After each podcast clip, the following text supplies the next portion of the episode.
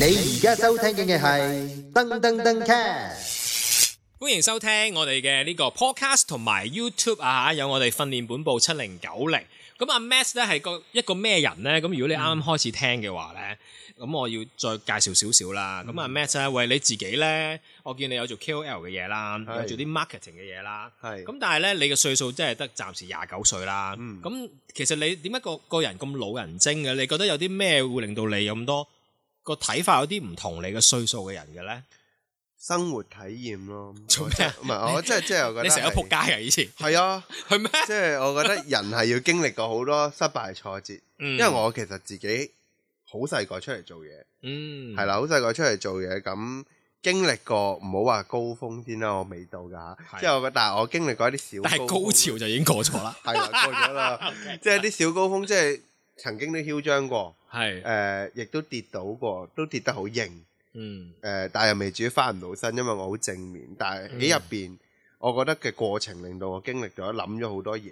嗯，我覺得人就係經歷過失敗先可以成長，係係。即係去到依家就比較老積啲咯。係，咯，因為點解我會揾阿 Max 做做呢個節目呢？因為我自己即係如果你有聽開嘅話啦，我都有講，即係我想做多啲 coaching 嘅嘢嘅時候啦，我想揾一個拍檔啦。咁到我認識咗阿 Max 嘅時候呢，發現呢，喂呢、個男仔呢，點解佢廿九歲呢？佢啲見地呢，誒、某程度上有啲位係幾成熟啦，嗯同埋個成熟度去到我呢個 age group 啦，我有啲驚啦。咁當然，我覺得咦，如果係一個九十後嚟講有呢個諗法呢。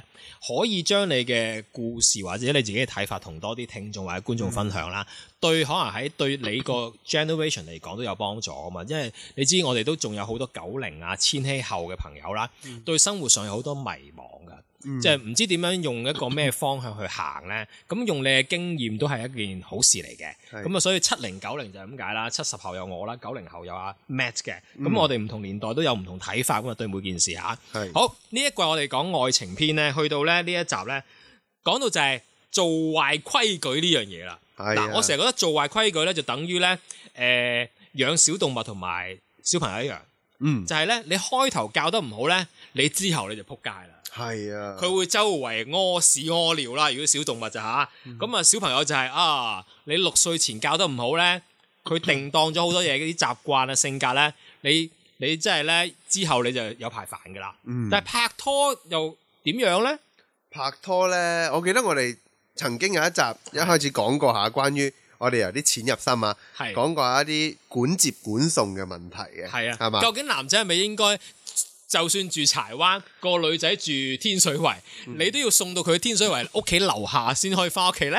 係啦，呢一個呢，就係第一步做壞規矩嘅嘢咯，我覺得。係咁首先就係如果誒、呃都係啦，我哋去送一個女仔翻屋企，我又重新翻，我哋去送一個女仔翻屋企嘅，其實呢係想佢安全翻到屋企啊嘛。係咁但係其實都係嗰句，未呢、個世界未有你出現嗰陣時，嗰、個女仔一樣都可以安全翻到屋企。同埋個女，仔本身自己都成日一個人自己翻屋企。同埋佢呢個翻屋企嘅能力係本能嚟噶係嘛啊，。因為佢係一係個咯正常有自理能力嘅人嚟，係啦，冇佢錯放工係都會識得自己翻屋企 嘅，係啦， 係啦係啦咁所以其實係咯，佢唔係同你出街拍拖，佢都係自己翻屋企噶嘛。係咯，所以其實呢樣嘢呢，就係、你做壞晒個規矩咯。係你一開始你就要哇，我要點樣啊護花使者咁樣，我係擔心你有事，我真係好驚啊！你自己翻屋企嗰陣時，無啦啦有個花樽掟落嚟啊，咁樣 嗰啲傻嘅都係咪先？但係呢，係當你做咗呢樣嘢，當你開始咗一次，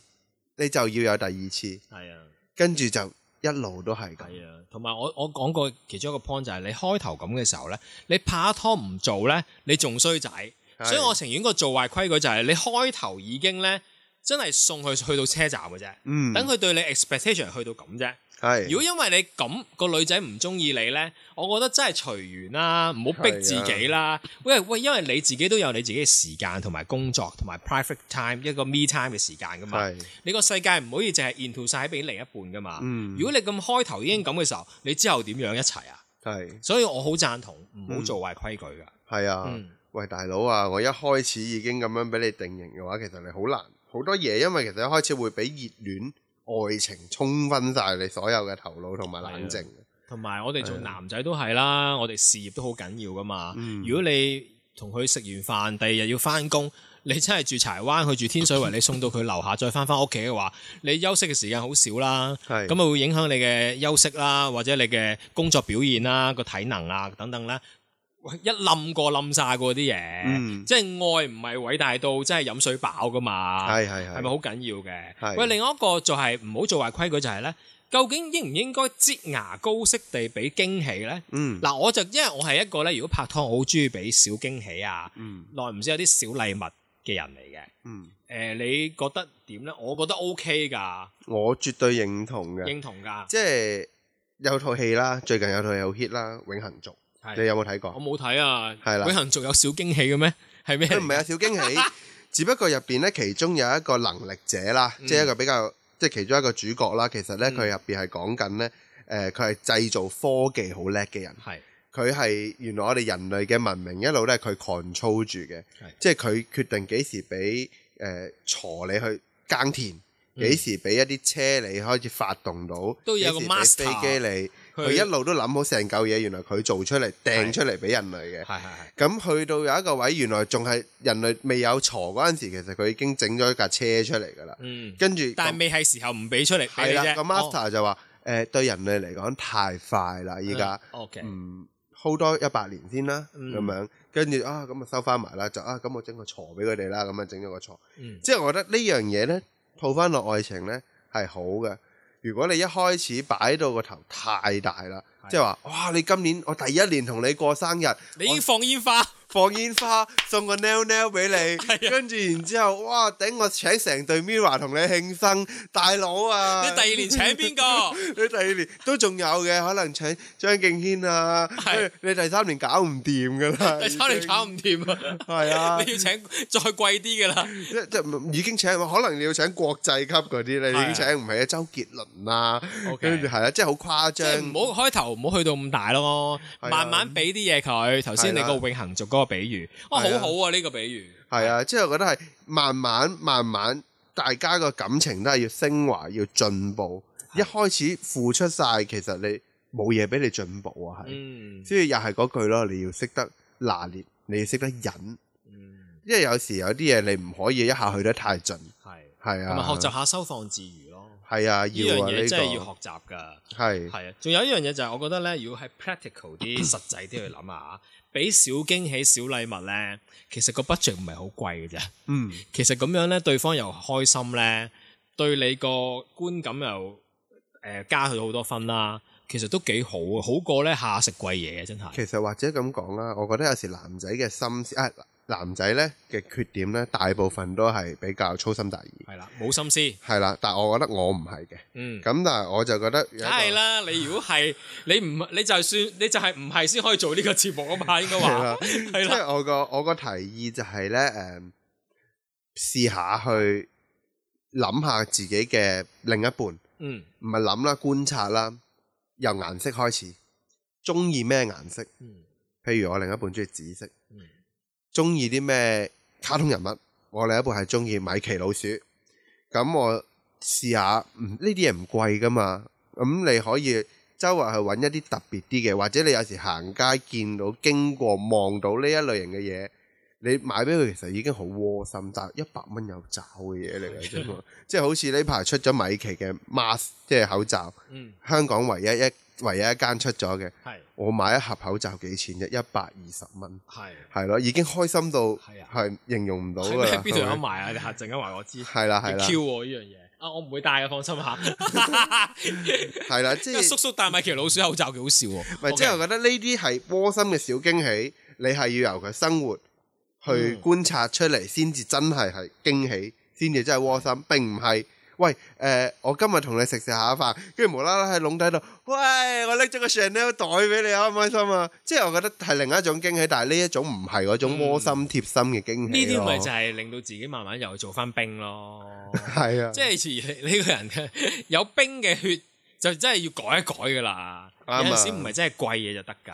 係啊，真係唔係㗎。係係，喂，咁到另一樣嘢啦，就係究竟應唔應該咧？嗱，呢個即係男男男關係都會有嘅，俾對方亂發脾氣咧。嗯，嗱，如果你容許咁嘅話咧，你又真係做壞規矩啦，又係。係我啊絕對唔容許嘅。係嗱，第一我自己我可以好肯定咁同大家講，我嘅 EQ 好高嘅。嗯，哦，我我係都係我係一個好容易發脾氣嘅人，但係我係發自己脾氣嘅人。係而每一次如果因為我對自己要求係高嘅嗯，搣唔到我嘅 target 或者人哋搣唔到我嘅 target，心目中想要嘅嘢呢，我係我嘅發脾氣方法呢，我唔會轟炸式咁喺度鬧人、小人，我係會唔出聲咯。嗯因為我睇過啲文章，其實講得好好，講一啲夫妻嘅關係，係有啲嘢你講咗出嚟係翻唔到轉收頭，唔翻噶嘛。係啦，你翻唔到所以轉頭，就係、喂，如果你想講嗰啲對白咧，忍一忍，係啦，吸三啖氣，係啦。就唔好再講出嚟啦。所以每一次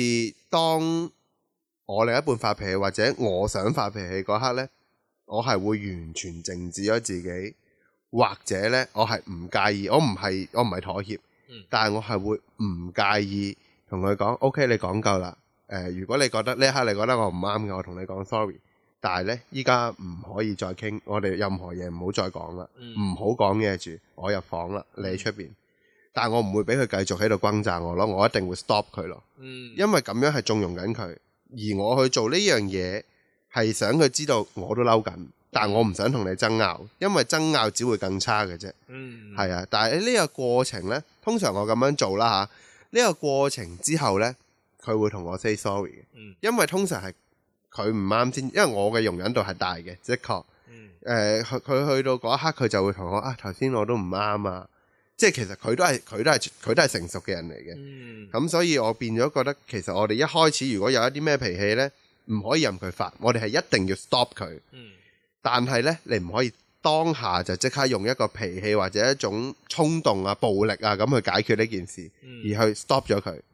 大家冷靜下先，嗯到大家去翻一個最好嘅階，即係最好嘅情況之下呢，再分析翻呢件事。嗯咁其實大家都會進步嘅，喂，如果個身邊嗰個冇係比較 long 禮啲，冇咁成熟，咁點算啊？分手啊，唔係係真㗎，真㗎真㗎，唔啱你啊！係誒、啊，因為有啲人係中意被虐㗎，有係啲人係唔介意㗎。啊，你唔好咁啊，對唔住啊，我錯啦，我下次唔敢。係好多呢啲對白好多呢啲，好多人係中啊意做呢啲嘢㗎。係啦。但係如果你當刻佢真係咁樣亂發你脾氣呢，你覺得你 control 唔到你嘅情緒，你亦都做唔到呢樣嘢嘅話呢，你哋唔會有將來㗎。嗯係啊，係啊係啊，係呢一呢樣嘢嘅睇法係冇 generation 嘅分別啊。係係啊，啊估唔到呢個年代都係都係咁諗法，非常好，我好係贊同啊係嚇。啊喂，到有一樣嘢啦，呢個係最後好緊要提大家嘅。嗯如果你一開始拍拖一齊，你已經放低咗自己嘅價值觀去迎合對方 啦，你個世界淨係得翻佢一個啦。嗯其實我係相當之唔建議嘅。其實係同埋最後呢，都係會係分手收場。就算俾你 last 到五年，係幾多年都好，因為誒、呃一個健康嘅感情關係呢，唔可以個世界淨係得對方噶。係啊，同埋你去扭曲自己去迎合晒嗰個人呢，其實好錯。但係我發現呢，好多細路女啲呢，冇乜感情嘅一啲誒、呃、經驗嘅人呢，好容易個世界淨係得男朋友嘅其實唔止細路女㗎，細路仔都會㗎，喎。哦係啊，即係係啊，大家都會嘅。只不過係佢哋誒好好自然，我覺得最 stupid 有一個行為呢。嗯會戒手啊，誒，係啊，你嗰個年代啲人好興㗎。係啊，係啊，即係佢哋會戒手或者飲咳藥水啊，嗯，係啦，即係我以前睇見過啦，我真係見過自己啲同學啦啊，即係喺度飲咳水啦，即係我會我會覺得好好心痛佢啊，即係我會覺得點解你要為咗一個唔中意你嘅男仔去咁樣呢？我就問佢啦。咁 so far 依家呢個女仔啦，我嗰陣時同佢好 friend，依家冇咁 friend 啦，但係我都好 take care 佢嘅。佢依家嫁得好好啦，個男嗯男老公好錫佢啦。咁但係嗰陣時呢，我就話其實根本你呢個男朋友就撲街嚟嘅，我係真係咁同佢講嘅，根本就撲街，我都唔明點解你要呢個世界好似得佢一個，你唔可以抽身望下咩？其實呢個世界有好多好好嘅選擇，嗯，但係嗰刻佢就係諗唔明，佢就係覺得哦，我個世界就係得佢一個，你感化唔到佢，嗯佢係要經歷俾呢個男仔飛。個人就識得上咗堂之後就知啦。係啦，所以其實去到呢啲位呢，誒、依家我年紀大啦，即係大個啦，嗰陣時十年前啊嘛，我會諗翻呢件事呢。其實當刻呢，誒、其實你係點樣去鬧佢啦，嗌佢調節啦，係冇用嘅。嗯當刻你要做嘅，或者依家你遇到呢啲朋友嘅，係要安慰佢，投入一齊去呃支持佢，嗯俾佢感覺到你係關心佢，嗯唔好去做傻事，嗯因為佢係要經歷呢一種階段嗯，俾人飛先會長大。嗯如果佢咁樣都可以修成正果嘅話呢，我真係恭喜佢。係係啦，應該係冇咁嘅可能㗎。係啦，係，不過我頭先你講得好啱啊，即係如果你個發覺你個朋友咧 into 咗喺嗰個感情關係裏邊係咁樣嘅話咧，你唯有係做一個聆聽啦，同埋支持嘅啫，等佢多一個人去誒溝、通啊，去分享佢自己嘅內心世界啦，同埋就係控制住佢唔好做傻事啦。係啊，但係你講其他嗰啲咧，好理性嘅嘢咧，佢係聽唔到噶，真係盲嘅一樣嘅，真係會。係啊，所以衰啲講句就係要佢即係失去咗啦，最後嗰個男仔飛佢啦，佢哋先會上一個好好嘅一課之後呢，佢先會真正成熟，知道一個關係健康嘅相處唔係咁樣，個世界唔係淨係得個男仔咯。係啊，呢個係真好係。緊要，因為見到呢好多而家啲男仔女仔都係啦，你知而家好興做 freelance 噶嘛。嗯，咁有啲人啊，橫掂我都冇冇工冇全職工啦，不如我幫你做嘢啦，或者我我跟你做嘢都好啦，樣樣都有噶嘛，係咪先？嗯係橫掂都係 freelance，啊咁你接你接咗嗰啲 job，你分少少俾我咪得咯。我都見好多男女朋友關係係咁噶，即係譬如做 designer 又係咁啦。我我我我已經有個勸喻就係、喂，其實咧你哋都係廿幾三十歲啫，咁快個世界好似兩公婆公一份婆一份。其實唔係話唔好，但係好似令到對方或者自己個世界都係得對方啊。因因為一個人要成長咧，你要出去見多啲世面噶嘛。嗯，即係如果個嗰、個嗰、個誒、呃、運作就係、你都知而家網絡世界即係可以喺屋企做噶嘛啲嘢，係你又對住個女朋友一齊做嗰啲 嘢，咁你哋嘅公司又係你同你女朋友或者你同你男朋友。嗯咁你個世界係得對方，你冇機會 explore 去認識多啲你嘅社瓜社交嘅群組噶咯喎，係咪誒先？呃我我咁睇唔係唔得，嗯因為我都有一個例子，就係我有一個舊同事，嗯。佢同佢老公啦，依家有埋小朋友，佢同佢老公係好，佢老公係一個廚師嚟嘅，但係老公喎，結咗唔係婚就即係嗰陣陣時未嘅，嘅，哦嗰嗰陣陣時時未係啱啱結婚冇耐嘅啫。嗯一年左右，一年鬆啲啦，兩年啦，我諗。咁佢係一開始佢老公係一個佢男朋友啦，嗰陣時係一個嗯廚師。誒、嗯的確煮嘢 O K，我食過，係啦，的確 O K 嘅。咁佢好支持佢，即係大家好快好投入呢段關係啦吓，嗯好、支持佢就一齊每人拎少少錢出嚟開咗間細細地嘅餐廳。嗯咁呢種關係我 so far O K，但係佢哋一樣都係每一日就係對住大家咯，一個做樓面，一個做廚房。嗯我覺得其實佢哋呢種互相都係進步緊嘅關係呢，嗯，都係 O K。